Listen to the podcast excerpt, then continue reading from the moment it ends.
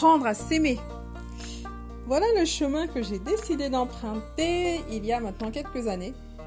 Donc apprendre à s'aimer, ça peut paraître un peu bizarre. Hein, comment on peut apprendre à s'aimer Je pense que c'est quelque chose qu'on devrait apprendre déjà depuis l'enfance.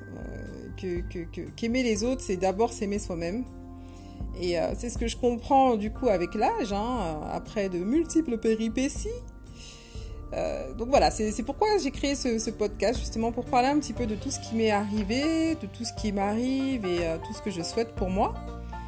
Et que je voudrais vous partager euh, tel un journal, comme si je parlais à ma meilleure amie, à ma sœur ou peu importe. Mais voilà, j'aimerais partager ça avec vous à travers ce podcast. Donc j'espère que ça vous plaira. Tchuss